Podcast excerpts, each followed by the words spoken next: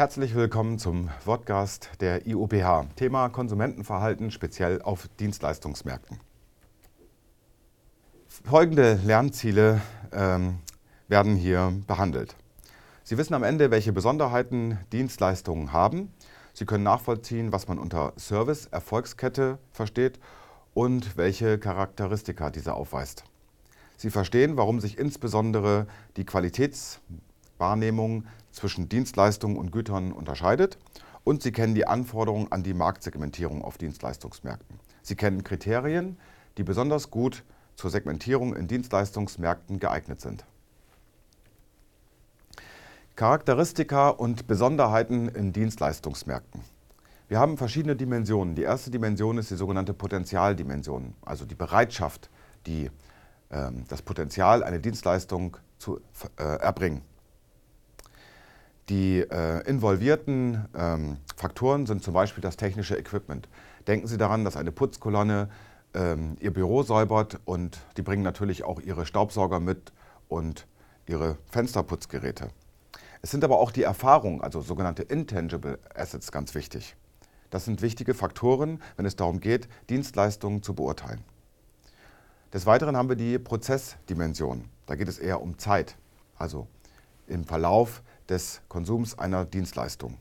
Da gibt es externe äh, Faktoren und interne Faktoren. Externe sind die Person oder die Sache, die behandelt wird, und intern eher die Nutzung. Also auch hier sprechen wir wieder von intangible oder tangible Faktoren. Die Ergebnisse, die kann man auch betrachten, besprechen die Immaterialität der Leistung. Das heißt, eine Dienstleistung kann ja nicht aufgrund von Lagerfähigkeit oder auch äh, von Transportfähigkeit bewertet werden, sondern nur anhand ihrer eigentlichen Leistung. Bewertet werden Ergebnis oder auch Vorleistung. Dienstleistungen können nach vier Merkmalen eingeteilt werden, sogenannte Leistungstypologien, the four eyes. Der Grad der Integration ist ein wichtiges Merkmal, der Grad der Interaktion ist ein wichtiges Merkmal, der Grad der Individualisierung ist ein Merkmal und der Grad der Immaterialität. Stellen Sie sich vor, Sie haben einen Massenservice, sowas wie eine Reinigung. Dann ist der Grad der Integration relativ gering.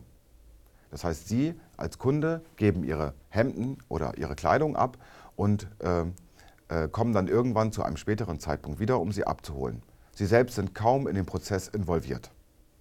Der Grad der Interaktion ist auch gering, weil bei der Übergabe der Hemden passiert zwischen dem Anbieter und dem Nachfrager nur eine kurze Kommunikation und sie kommen nochmal wieder und bezahlen und nehmen ihre Hemden mit. Der Individualisierungsgrad ist auch gering, ähm, weil ähm, ihre Hemden ja nicht allein gewaschen werden, sondern meistens werden noch viele Hemden von vielen anderen Kunden auch mitgewaschen. Und der Grad der Immaterialität ist auch gering, weil es geht ja darum, dass man tatsächlich Hemden, Hemden übergibt und am Ende wieder abholt. Ganz im Gegenteil dazu sind sogenannte Special Services. Das kann eine Rechtsberatung sein. Dort ist der Grad der Integration sehr hoch. Sie müssen sich einbringen. Sie müssen Ihr Problem darstellen. Der Grad der Interaktion ist auch sehr hoch, weil es um viel Kommunikation geht bei Rechtsberatung. Der Grad der Individualisierung ist sehr hoch, weil es ja um Ihren persönlichen Fall geht. Und der Grad der Immaterialität ist auch sehr hoch, weil vieles in der Rechtsberatung nur Kommunikation ausmacht und wenn überhaupt, kann ein gewisser Grad an Materialität da sein, wenn Sie zum Beispiel einen Vertrag unterschreiben. Die Phasen im Kaufentscheidungsprozess auf Dienstleistungsmärkten kann man sich wie folgt vorstellen. Es gibt eine Vorkonsumphase.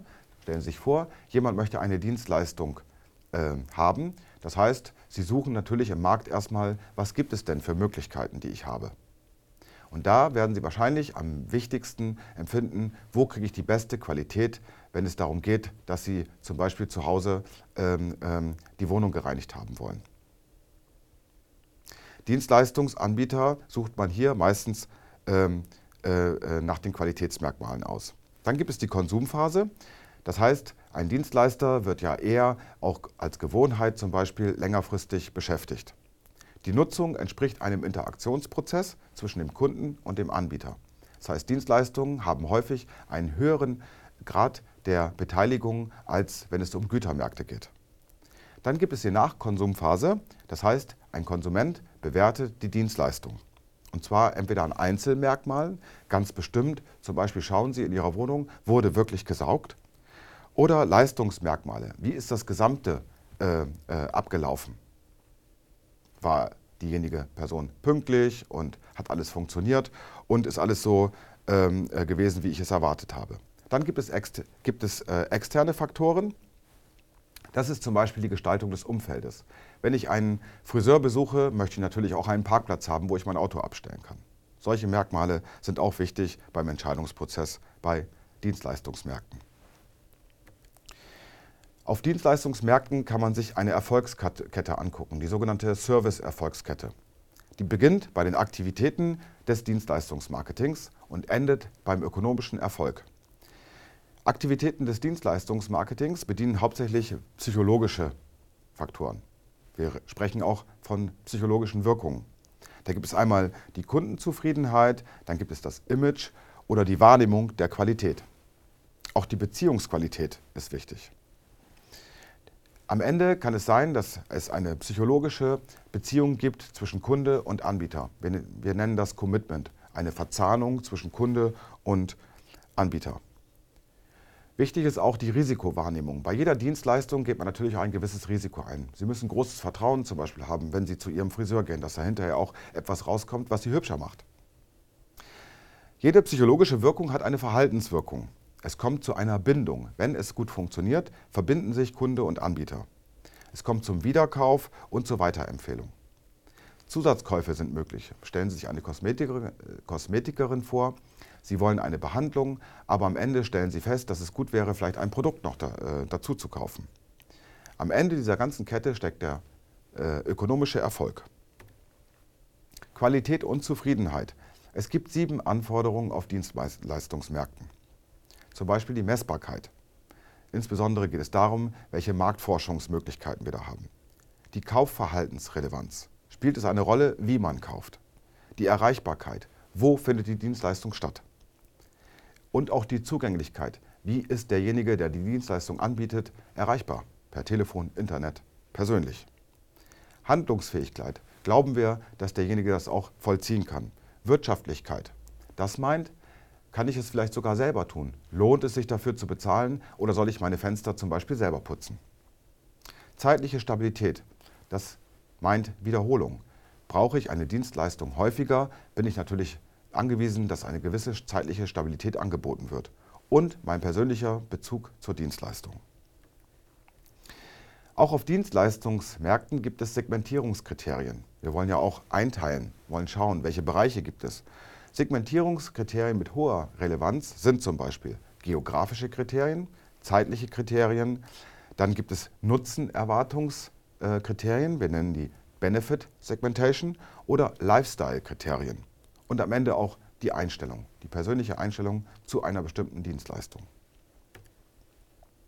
Man kann Dienstleistungen auf der Ebene konsumtiv betrachten. Das bedeutet, die Dienstleistung geht direkt an einen Endverbraucher. Segmentierungskriterien für konsumtive Dienstleistungen sind Demografie, da ist das Geschlecht dazugehörig, Alter, der, die Familie oder auch geografische Kriterien.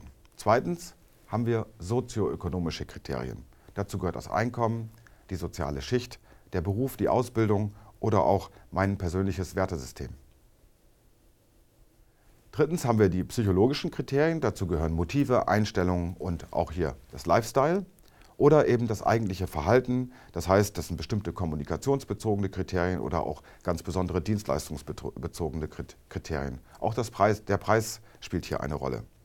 Und natürlich, wie, kann wie kaufen äh, Kunden ein? Segmentierungskriterien für investive Dienstleistungen, das heißt B2B-Dienstleistungen. Da geht es eher darum, dass man branchenbezogen äh, äh, segmentiert. Ja, man schaut sich die Art der Branche an, gibt es eine bestimmte Konkurrenzintensität, wie ist die Konjunktur in der Branche und wie ist die Bedarfshäufigkeit bei Dienstleistungen.